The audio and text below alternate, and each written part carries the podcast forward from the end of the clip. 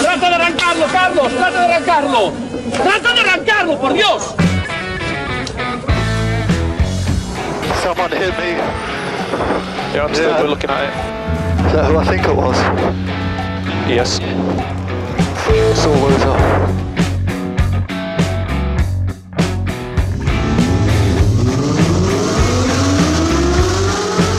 Izquierda buena más ojo corta, se cierra poco.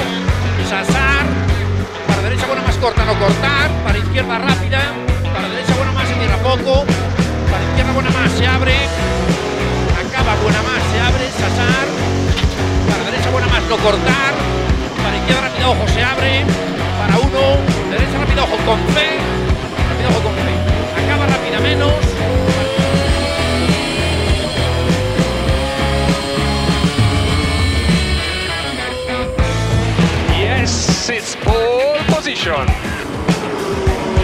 Yes!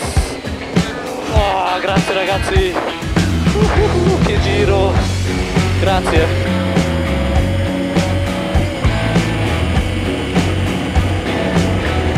Hola, hola, hola, Caracola. Bienvenidos, bienvenidas a este, a este espacio, a estos minutos, a este programa podcast sobre el mundo del motor. Bienvenidos a, Turbo, a TurboTrack. Bienvenido Dani Catena.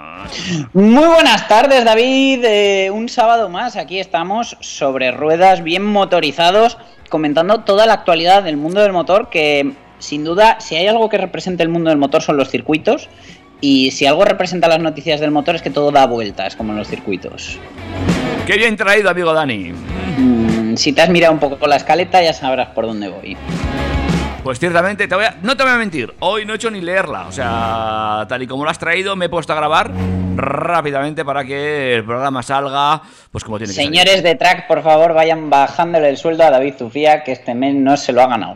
Eh, pues te voy a decir una cosa. Está complicado que me lo bajen, dado que parece ser que voy a ser el próximo administrador de la empresa. A, a ver qué pasa. Que me caes muy bien, digo. Que me caes muy bien, haces un trabajo encomiable y mis cifras no me dan para vivir de la radio. Bueno, bueno, bueno. Vías de comunicación, amigos, amigas. Info arroba turbotrack.es para que utilicéis el correo electrógeno. Mm, arroba TurboTrack FM para encontrarnos en, en el Instagram. Y también tenemos una cuenta de Facebook con el mismo nombre y un logotipo muy bonito. Y Tiene ya. el mismo movimiento que la cuenta del banco, ya os lo adelanto. Sí. Eh, va, va restando continuamente. Eh, em, ¿Sabes, David? Dicen que te haces mayor cuando miras la cuenta del banco como si fuera la de Instagram. mm, pues soy muy mayor.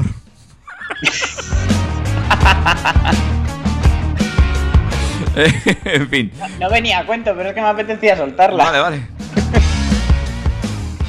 Claro, es que estoy a, final, que- estoy a final de mes, yo miro mucho. Digo, a ver si me van a pasar algo que no me tenga que pasar o algo. Voy mirando todos los días. ¿Sabes qué es lo mejor de todo de estar a final de mes? Mm, ¿Que sabes que vas a cobrar al siguiente?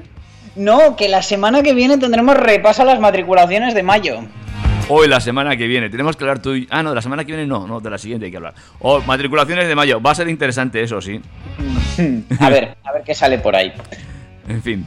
Pero para empezar podemos hablar de lo que tenemos esta semana, si te parece. Que... Por supuesto, me parece, porque además, bueno, lo, lo vamos a decir despacito, a 30 por hora, porque eh, de hecho la norma de los 30 por hora en ciudad ya está en entredicho por sus propias consecuencias. Vaya, qué novedad. Venga, seguimos. Otra que cae, la subida que estaba prevista para este año del impuesto de matriculación. Venga, venga, vamos. Mm, segunda subidita seguida, porque después de habernos comido la, el cambio a WLTP, que ya ha representado una subida, nos querían meter otra. Pero bueno, luego os lo cuento. Eh, si todo baja, pues habrá algo que tenga que subir, y en este caso va a ser el gasoil. Y no hablamos de poco dinero. No, no, para nada. Mm. Pero bueno, luego ya entraremos en, en materia de, de anécdotas, estas cositas que me gusta contaros. Y ya os lo adelanté la semana pasada, además, eh, hablando de, de ese Opel Manta, que era un eléctrico con caja de cambios manual. Y ahora os traigo otro eléctrico con cambio manual, pero que además eh, os va a resultar muy curioso. ¿Por qué tiene cambio manual este coche? Lo vamos a hablar luego, sí, señor. Eh, luego también solemos hablar de multas. Hay multas muy graciosas, muy curiosas y la verdad que es que esta que nos ha llegado directamente desde Barcelona es preocupante porque la velocidad es, vamos, como para que te meten en la cárcel de largo.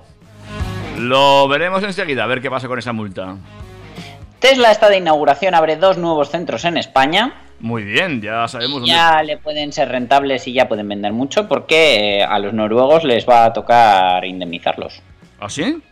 Sí, sí, sí, sí, van a tener que soltar pastuki. Venga, pues más cosas. Hablando de pastuki y de ahorrar, Toyota ha iluminado la Torre Eiffel con su pila de combustible de hidrógeno. Qué curioso esto, ¿eh? Renault Hoga, creo que se dice así, no lo tengo yo muy claro. El coche que te comprarás a plazos, o mejor dicho, a fascículos. esta, esta es de las que te va a molar, ya verás. Sí, sí, tiene buena pinta. Entramos en terreno de presentaciones. Por fin, ya era hora, después de tanto verlo, después de haberlo visto incluso con cara de SEAT, Cupra nos trae el esperadísimo Born. Bueno, pues por fin ya hubo presentación y hay fechas incluso, puede que enseguida podamos tocar ese coche. Incluso precios, que eso es otro tema a tratar. Jeep nos trae el nuevo Wrangler, nunca he sabido cómo decir este nombre, tío, el Wrangler, Wrangler, Wrangler 4XE. Sí, pero también con enchufe, ¿no? Hombre, de ahí la E, pero lo- luego te lo cuento, luego entro en detalle, que es que a mí todavía me explota la cabeza cuando veo modelos tan icónicos electrificados. ¿Y algo más? Sí, qué mejor que un cabrio para el veranito. Oh, qué chulo, qué bien, qué gusto. Y si es picante y empieza por M, Oh, qué gustazo.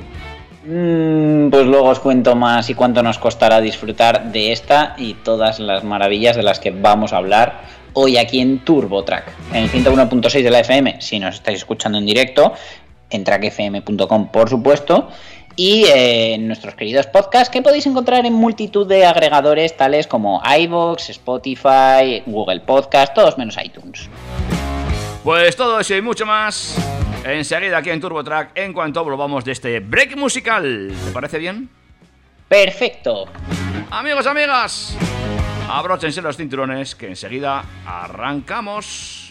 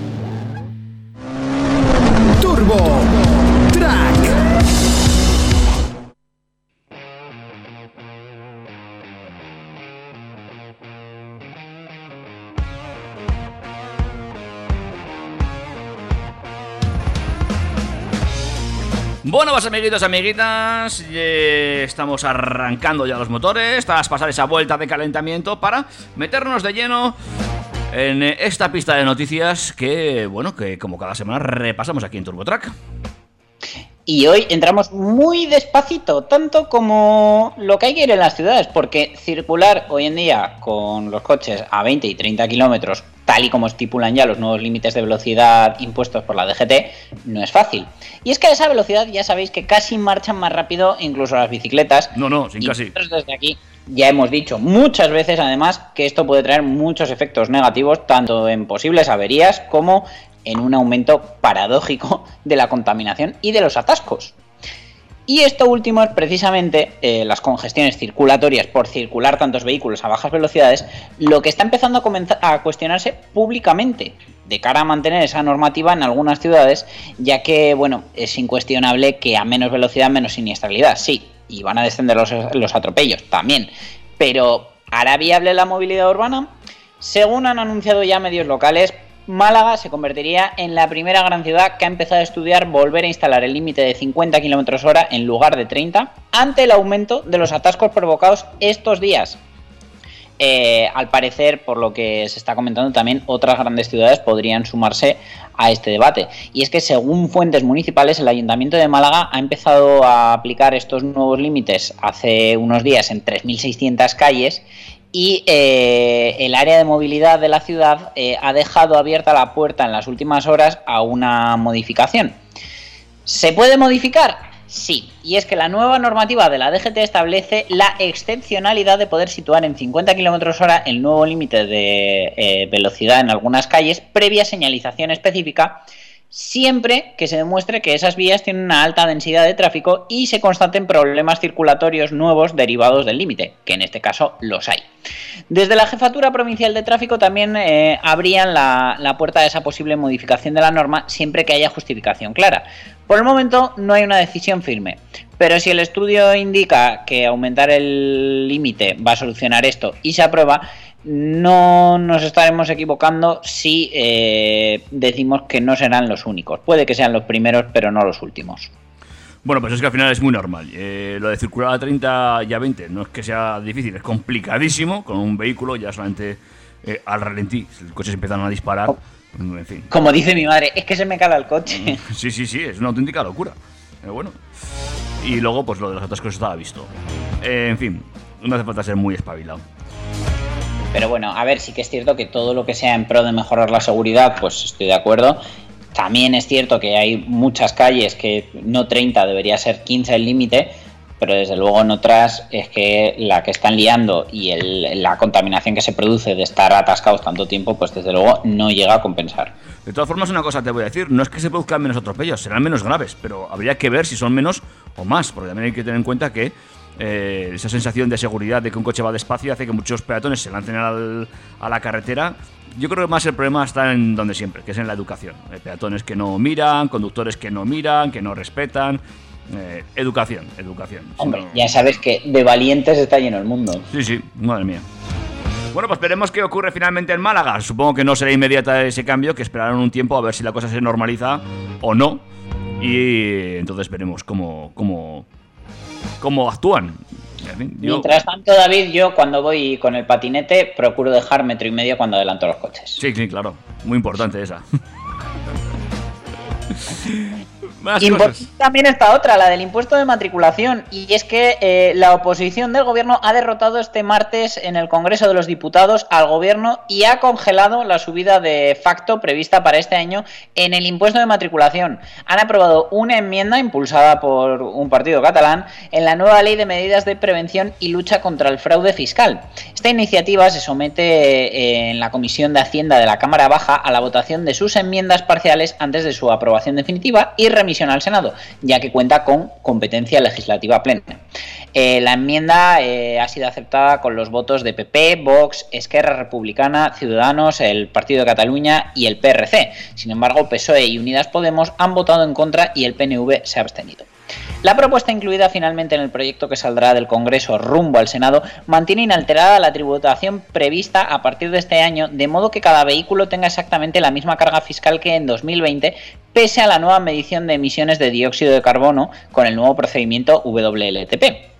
La entrada en vigor de este nuevo procedimiento, según recogía eh, PDCAT en su enmienda, suponía un aumento en el valor de emisiones oficial, ya que el procedimiento WLTP es aproximadamente un 20% superior al anterior mecanismo y suponía la pérdida de bonificaciones para muchos módulos en el impuesto de matriculación.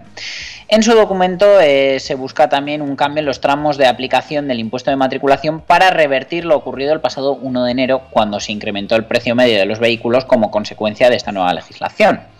Ellos han dicho que la entrada en vigor de la normativa WLTP, que es más estricta, suponía un aumento en el valor de las emisiones oficiales aproximadamente un 20%, que de no corregirse esa modificación de carácter estrictamente técnico, en España el impuesto de matriculación iba a verse inmediatamente incrementado, como así fue, y eh, para muchos modelos supondría perder la bonificación del impuesto.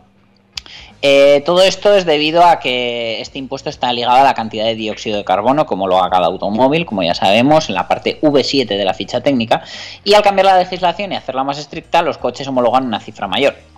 El partido catalán propuso que los modelos que emiten menos de 144 gramos de CO2 eh, no paguen impuesto de matriculación, es decir, lo que antes estaba en 120 ahora suba a 144 y así todos básicamente subir un 20% eh, el salto de los tramos para que los que antes estaban por debajo de 120 y ahora están un poquito por encima por la subida WLTP sigan en el tramo del 0%. De manera que los tramos, como os decía, estarían en 144 192 gramos, donde ya saltarían al 9,75, y 240 gramos para saltar al 14,75.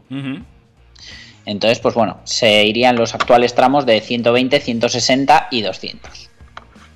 Bueno, habrá que verlo porque ahora tiene que ir esto de, de vuelta al Congreso y ver cómo, cómo se aplica. Pero de momento, dará palo al gobierno en esa posible modificación del impuesto de circulación que nos trae de cabeza ¿eh? a todos los que estamos metidos en este mundo, porque ya no sabe uno qué cobrar. Una locura. No, la verdad que luego también lo que yo decía es, ¿y qué cara se te queda si finalmente sale esto y tú has comprado un coche con, con la subida de impuesto? Sí, sí, esa va a ser otra, pero bueno, ya veremos cómo actúa ya ahí los consumidores. ¿eh? Bueno, por si acaso, la Asociación Nacional de Vendedores de Vehículos, Gambam, eh, ha dicho que si el Senado apoya también la congelación del impuesto de matriculación, como ya ha hecho el Congreso de los Diputados, esto va a favorecer al consumidor y va a contribuir a reactivar la demanda en un momento en el que las matriculaciones en España se quedan casi un 40% de, eh, por debajo de niveles previos a la pandemia. Poco me parece. Eh, bueno, pues eh, desde luego sería un buen paso esta congelación de la subida de facto prevista y eh, considera necesaria la puesta en marcha de una estrategia a largo plazo para incentivar la movilidad sostenible y mejorar la calidad del aire sin añadir presión impositiva al sector, que desde luego al final parece que, que el sector del automóvil es el que paga siempre los platos rotos de cualquier cosa que tenga que ver con la contaminación. Pues lo dicho, veremos, veremos dónde acaba esta, esta tumbada de ley y veremos cómo acaba esto afectando al consumidor. Pero bueno, va para largo, ¿eh? tranquilos, que no va a ser mañana ni mucho menos. No, no, por desgracia no, porque desde luego si es para, para pagar menos, yo querría que fuera ayer. Pero donde sí que parece que ser que vamos a pagar más y desde luego de manera casi casi inmediata va a ser en eh, la estación de combustible. En esa estación de servicio en la que el precio del diésel podría enfrentarse a una subida de hasta 50 céntimos de euro por litro debido a los objetivos de emisiones de dióxido de carbono, eh, según un estudio llamado Explorando las compensaciones en diferentes caminos para reducir las emisiones de transporte y calefacción en Europa, elaborado por Cambridge Econometrics y eh, recogido por la Federación Europea de Transporte y Medio Ambiente, TNI por sus siglas en inglés. Tal como ha indicado TNI, eh, las administraciones europeas están discutiendo en la actualidad sobre cómo lograr los objetivos climáticos para 2030. A su juicio, esto no debería conseguirse utilizando el mercado de carbono como elemento central. Y según el informe, si esto ocurriese en 2030, el precio del carbono en la Unión Europea alcanzaría los 180 euros por tonelada. Por ello, los ecologistas piden que se reduzcan las emisiones a través de objetivos climáticos nacionales, además de los estándares de CO2 y un precio del carbono mucho más bajo, con una compensación generosa para familias con ingresos bajos. De llegarse a producir en Francia, donde los aumentos de los impuestos al diésel desencadenaron las protestas de los chalecos amarillos, los precios del combustible aumentarían un 35% para 2030 si el mercado de carbono de la, U- de la Unión Europea es el principal método utilizado para alcanzar los objetivos de reducción de, de emisiones. Además, los costes de la calefacción a gas casi se duplicarían un 92%. Ujú. En Alemania, donde los precios del gas son relativamente bajos en la actualidad, las facturas de calefacción podrían aumentar un 135% y los precios del combustible para carretera un 32%. En Polonia, los conductores pagarían un 31% más por repostar a final de la década, mientras que la calefacción costaría un 70% más y el carbón un 188% más. Nada, po- poquita cosa. Ahí es nada, pero bueno, por lo menos no es para allá.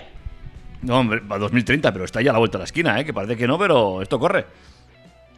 Bueno, de momento eh, seguiremos demonizando al diésel desde nuestro gobierno y nuestras zonas de bajas emisiones y, la verdad que la venta de, vehículos diésel, por desgracia, porque en algunos casos sigue siendo la mejor de las acciones, sigue cayendo en picado en, nuestro mercado. Pues sí, eh, eso es lo que se habían propuesto desde los distintos gobiernos y parece ser que lo están consiguiendo. Cada vez se vende menos diésel a pesar de que haya coches diésel que contaminen incluso menos que los gasolina. Pero bueno, eh, es lo que hay, es lo que tenemos y es lo que tenemos que eh, luchar día a día los consumidores en algunas normas que no dejan de ser ridículas. En fin, seguro que hay otras formas, pero eh, pues bueno, eh, es más fácil agravar impuestos que buscar soluciones, me parece a mí. Efectivamente, toda la razón, David. Venga, una más. Venga, uno más. Eh, en este caso, el fabricante de vehículos eléctricos chino BYD, que eh, ha presentado una variante muy peculiar de su modelo E6, que a pesar de que se trata de un vehículo eléctrico, cuenta con embrague y palanca de cambios manual, a pesar de que no los necesita. ¿Por qué? Porque está destinado a enseñar a conductores en el manejo de este tipo de transmisión. Y desde luego me parece un avance, porque uno de, los vehículos que más nos encontramos día a día en las ciudades y que más puede provocar contaminación en las ciudades son los coches de autoescuela, los coches que la gente usa para aprender a conducir. Y de esta manera tendríamos la opción de que la gente aprendiera a conducir un coche con marchas, que es lo que estamos pidiendo a día de hoy, aunque llegará el día en que no será necesario, pero que no contamine. Entonces, bueno, pues eh, la llegada del vehículo eléctrico va a suponer muchos cambios para los usuarios con cosas que desde luego antes habían pasado desapercibidas, como es el caso de aprender o no a usar un cambio manual. Eh, irremediablemente esto terminará desapareciendo, pero mientras coexistan, mm, la gente necesita aprender en- a conducir un coche con cambio manual. Y eh, bueno, mm, hay muchos mercados donde la caja manual sigue siendo una rareza, pero a día de hoy en Europa está muy, muy eh, implantada todavía. Entonces, el propósito de este peculiar modelo eléctrico de BYD no es satisfacer la demanda de los clientes nostálgicos que quieren seguir meneando la palanca de cambios y el embrague, sino de dotar a las autoescuelas chinas de un vehículo de emisiones cero que sea capaz de reproducir el manejo de los automóviles con caja manual tradicional, ya que de otra manera sería imposible que los alumnos pudieran aprender a usar el embrague y la caja manual con un vehículo eléctrico y su carné estaría limitado a coches solo con cambio automático. Eh, este nuevo BYD E3 es un pequeño sedán subcompacto que cuenta con una mecánica eléctrica alimentada por una batería de 38 kilovatios hora, capaz de impulsarlo hasta 350 kilómetros según el ciclo NEDC. Y lo más curioso de este modelo es que eh, cuenta con esa palanca de cambios y un tercer pedal bajo el volante. A la vista, desde luego, no parece que estés ante un vehículo eléctrico, ya que los mandos son exactamente los mismos que podemos encontrar en cualquier modelo térmico y manual y la palanca de cambios es la habitual con el patrón de cambio en H y salvo el pedal de freno adicional situado frente al copiloto o profesor, el resto de mandos son idénticos a los de cualquier vehículo de, combustión con cambio manual. Eh, no es la primera vez que vemos a un fabricante chino lanzar una versión eléctrica equipada con los mandos propios de una transmisión manual, ya que en 2018 Chery lanzó el EQ2, también un sedán de tamaño subcompacto y 100% eléctrico, también destinado a ser vehículo de autoescuela. Así que fíjate, era un mercado que pensábamos que se nos estaba escapando, pero sin embargo ahí están los chinos al pie del cañón haciendo eléctricos manuales. Que bueno, supongo que lo, es como una. El coche tendrá una especie de patrones de comportamientos grabados en su software para, para funcionar en- en ese modo manual pero digo yo que también se podrá poner en modo automático. Quiero decir, al final no deja de ser una especie de videojuego. Sí, eso estaba pensando yo, que cómo lo harán. Claro, tendrá que ser todo a través de software y para engañar al propio motor y hacer, eh, no sé, algún sistema que mm, parece que está revolucionado, ¿no? Fíjate, va a ser todo muy, muy, muy parecido a jugar a la Play.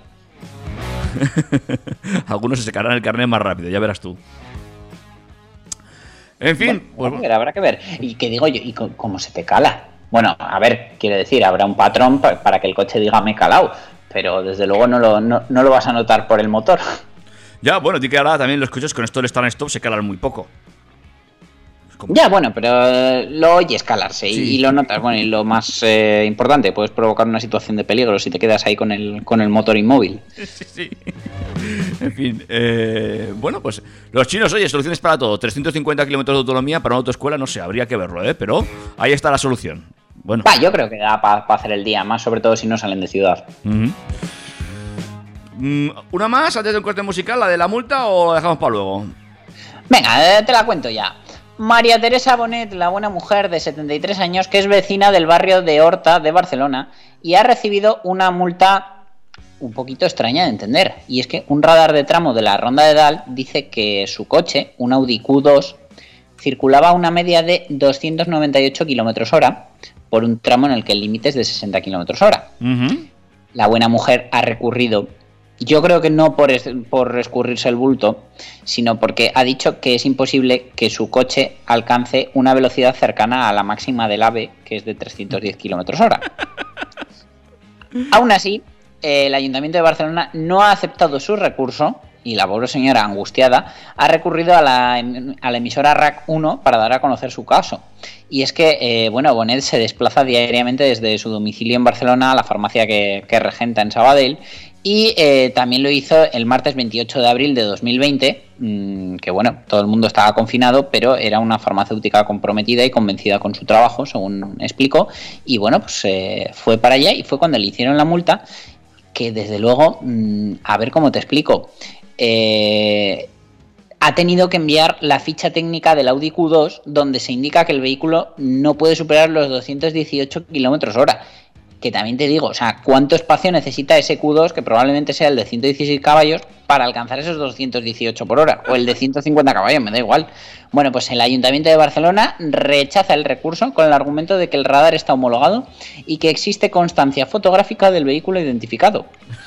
Desde luego, ha aparecido el hijo de la señora, que se llama Manuel Fernández, que se ha encargado de todo el, el papeleo burocrático y nadie se ha mirado el recurso, según dice, ya que le han dado una respuesta genérica y que no puede ser, lógicamente.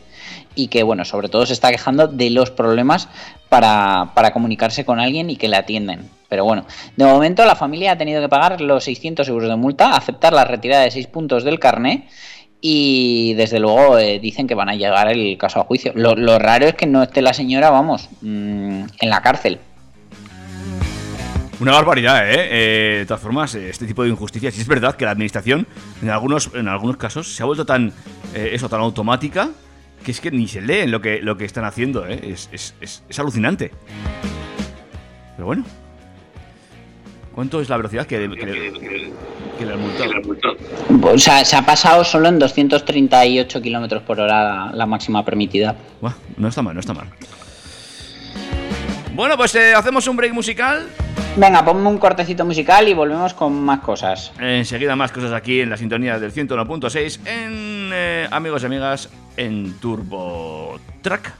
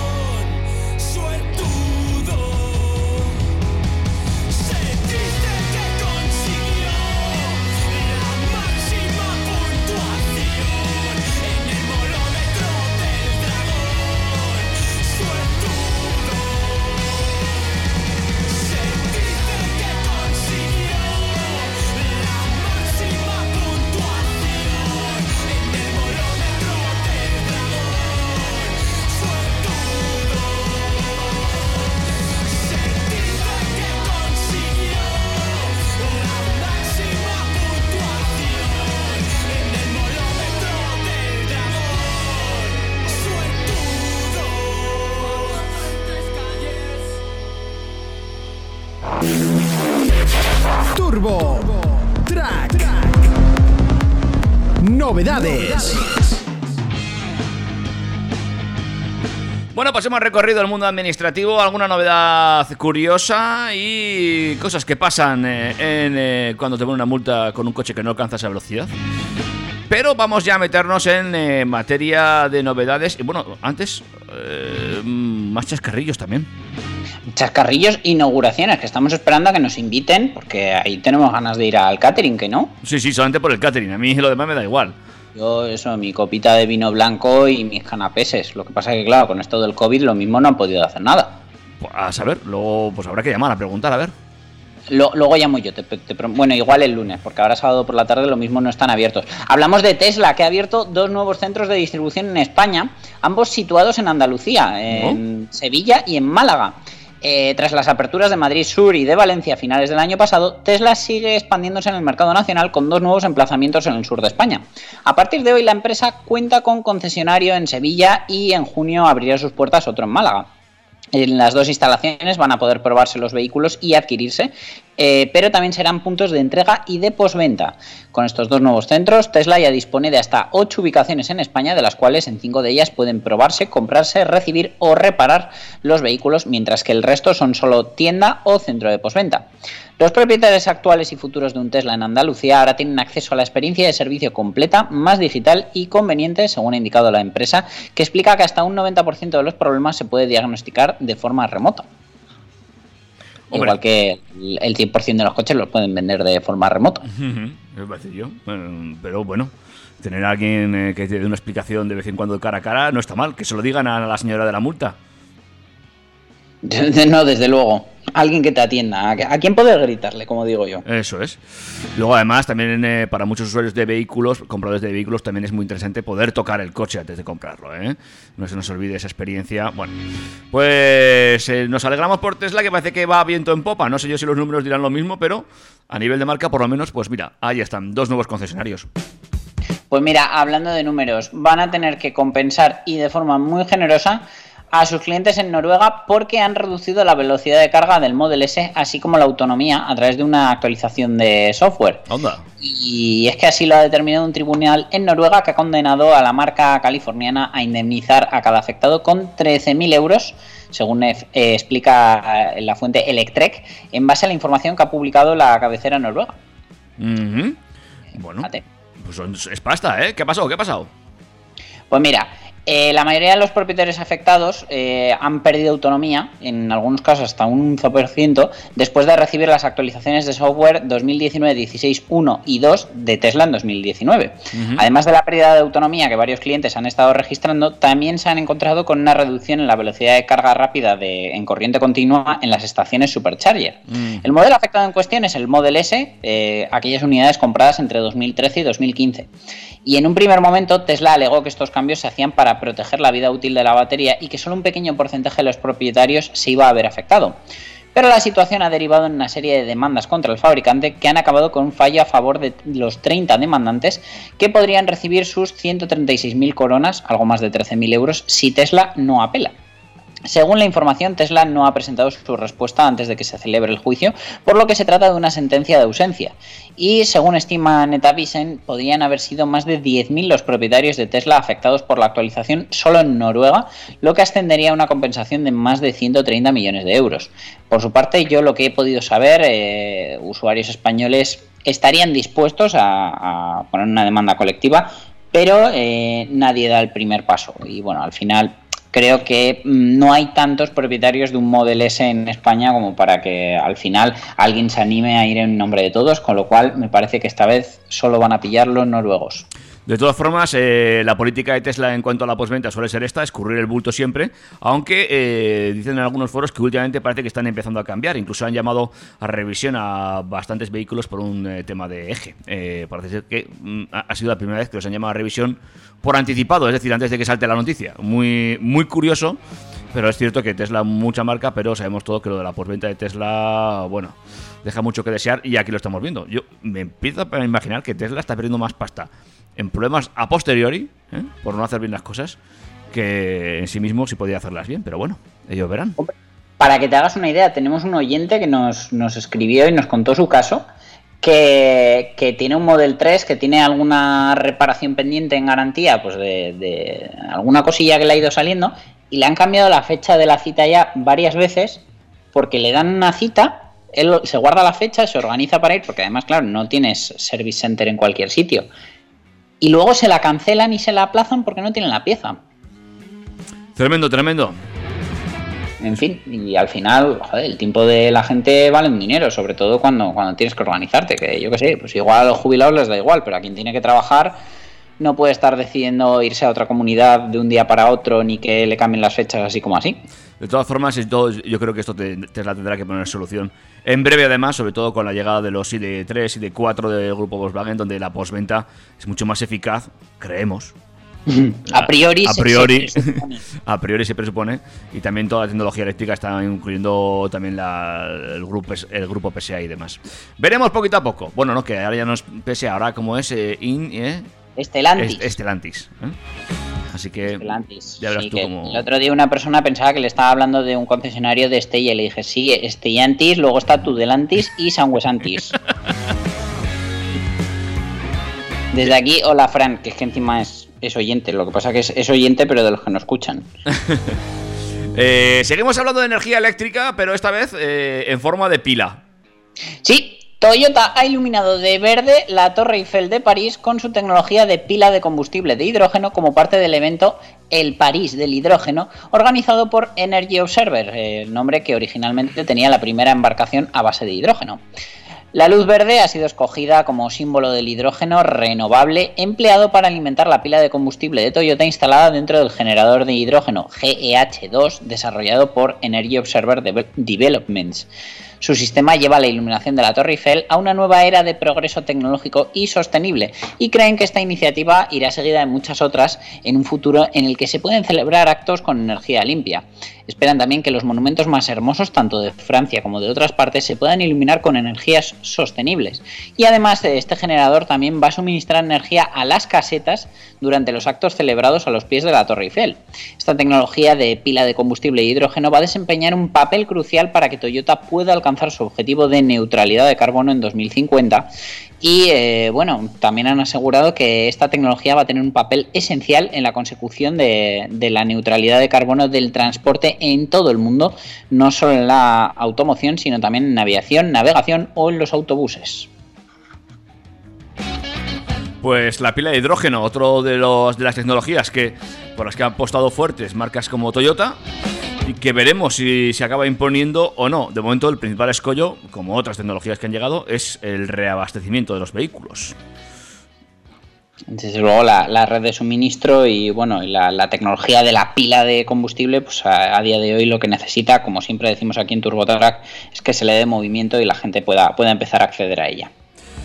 Pero ahí está, oye, para ponerlo en el candelero, pues iluminan de verde la Torre Eiffel y queda muy bonita, ¿eh? Eso también hay que decirlo. ¿O no? Le sienta bien el verde a la Torre Eiffel. Bueno, es que a esta, a esta chica le sienta bien cualquier cosa. Oye, y ahora que puedo ir a salir de la- mi comunidad, ya puedo ir a Ikea y dices que me puedo comprar un coche. ¿Cómo te gusta hacer spoiler? Es que es una cosa. Sí. Yo empiezo por el principio. Y es que ofrecer un coche eléctrico a un precio inmejorable, como un kit que se pueda montar en casa, tal como ocurre con los muebles de IKEA, es el concepto que se ha imaginado Ryan Slotauer, un estudiante de diseño de Estados Unidos que ha bautizado el resultado como Renault Hoga. Una idea muy bien ejecutada en su cabeza, aunque eh, la conversión en una realidad palpable en las carreteras a mí me parece complicado. Pero Vaya, bueno. vaya, qué pena. Fíjate. Bueno, eh, a ver, yo que tú tienes que montar eh, la estantería Billy y te sobran tornillos. No, a mí ya no. Antes sí, pero yo ya soy un profesional en montaje de Ikea. Tú has montado ya muchas Billy. Claro. Bueno, la idea que ha propuesto este estudiante del College for Creative Studies eh, mezcla el concepto de compra de IKEA con la eh, idea de un coche eléctrico económico fabricado por Renault. El kit se vendería en los establecimientos de IKEA y se entregaría en una caja que contendría 374 piezas. Solo algunas llegarían ya montadas, de manera que el comprador solo tendría que eh, ensamblar un total de 114 piezas. Una vez logrado este propósito, el resultado es un coche eléctrico o más bien un cuadriciclo eléctrico, incluso lo podríamos llamar objeto de movilidad, ya que el formato final es muy parecido al del Citroën Amy, que, eh, como ya hemos hablado en más ocasiones, gracias al acuerdo entre Citroën y FNAC, se puede comprar en, en estas tiendas, además de, de la web de, de FNAC. Eso sí, el Citroën te viene ya montado. Pero bueno, volvemos al Renault Joga, que significa alto en sueco. Una vez montado, siguiendo las instrucciones, bueno, tú puedes montarlo sin seguir las instrucciones y que te quede del revés, como me pasa a mí muchas veces. Saludos desde aquí a mi mujer, que es la que siempre me guía leyendo las instrucciones, que mm, siempre creo que las coge del revés. Eh, su longitud sería de 2,23 metros por 1,80 de alto y su aspecto cúbico buscaría facilitar el proceso de montaje que llevaría algunas horas y eh, crearía un habitáculo lo más espacioso posible, facilitando que las ruedas se sitúen prácticamente en cada una de sus cuatro esquinas. Según su creador, en su interior podría incluso transportarse una bicicleta en posición vertical a la derecha del conductor o un carrito de bebé. Otra cosa es que te quepa el bebé. La puerta.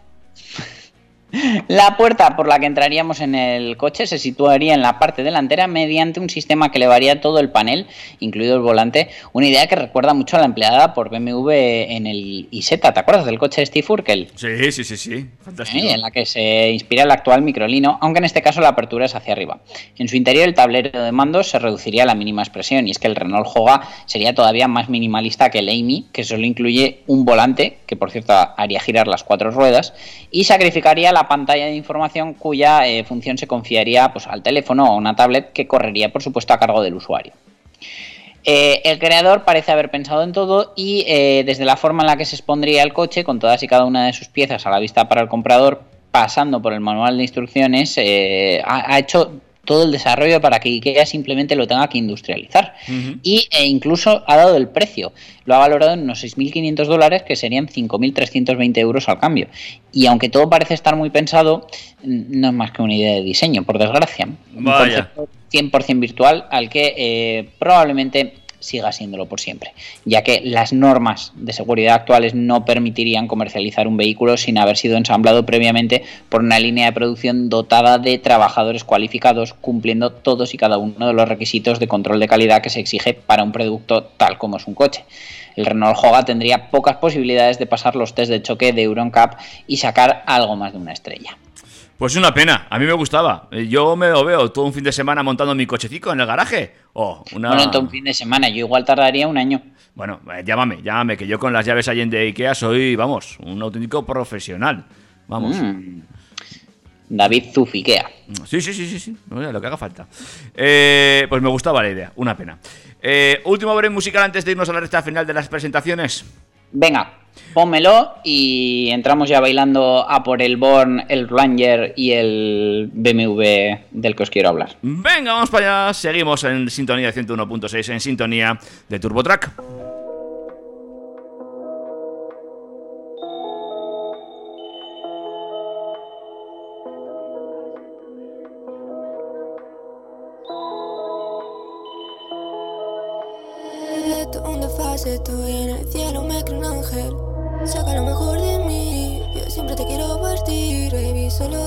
Sí, solo dime que sí. Tú eres mi droga, no necesito taxi. Ya le he dicho a mi mamá que yo me muero por ti. Porque tú eres duro como Rocky y yo tierna como un cojín. Yo te como como mochi, como un. Creo que fue el destino o si no fue Madrid. Ya no soy una niña, no pido más en la calle. Dinero a mi paso, la mitad ser pa' mi. La mollinita pa' Navarro pa' cara Fendi. Arreglé tu vida como si fuera Feng Shui. Como fuera ya no cocino espagueti. Como en tu boca estoy detrás de ti. Es una ilusión esto que estoy viviendo. Estoy haciendo dinero, me da igual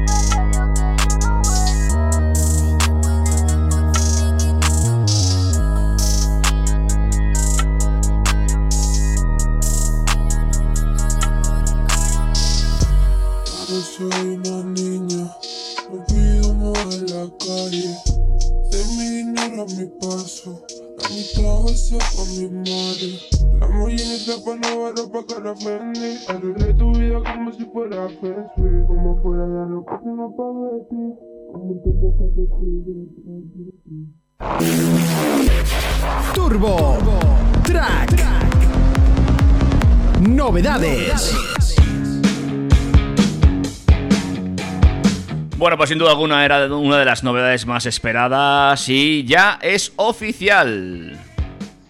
Ya es oficial, Cupra nos lo ha dejado ver en un evento 100% online, como manda la normativa COVID, con la participación del presidente de SEAT Cupra, Wayne Griffiths, que ha mostrado el vehículo circulando por la ciudad de Barcelona. Ya tenemos aquí al Cupra Born.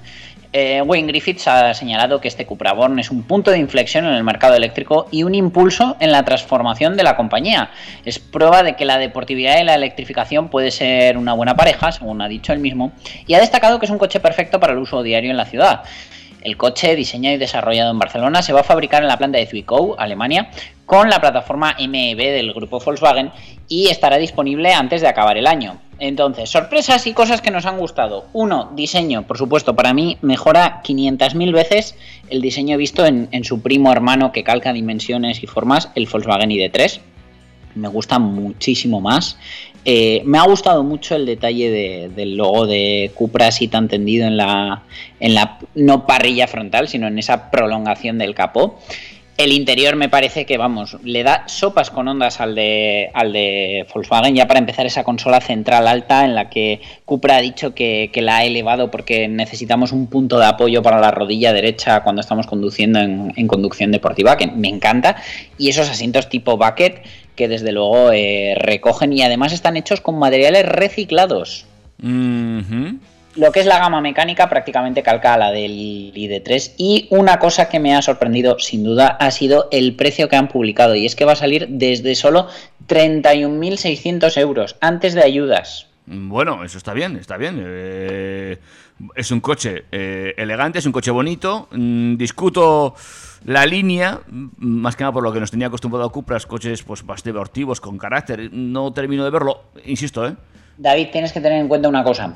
Es eléctrico. Eh, ya, ya, ya, ya. Tenemos que meter las baterías en el piso. Mm, de ahí la altura. O sea, ojalá puedan sacar algo parecido a, a un Audi e-tron GT, pero como primer eléctrico, como coche urbano y como precio lógico, desde luego me parece no, no, que está. Ahí sí, ahí, ahí, ahí, sí que puede estar el acierto, es decir, el precio. 30.000 euros sin descuentos, pues bueno, ponte que este coche se puede poner, no sé, 25.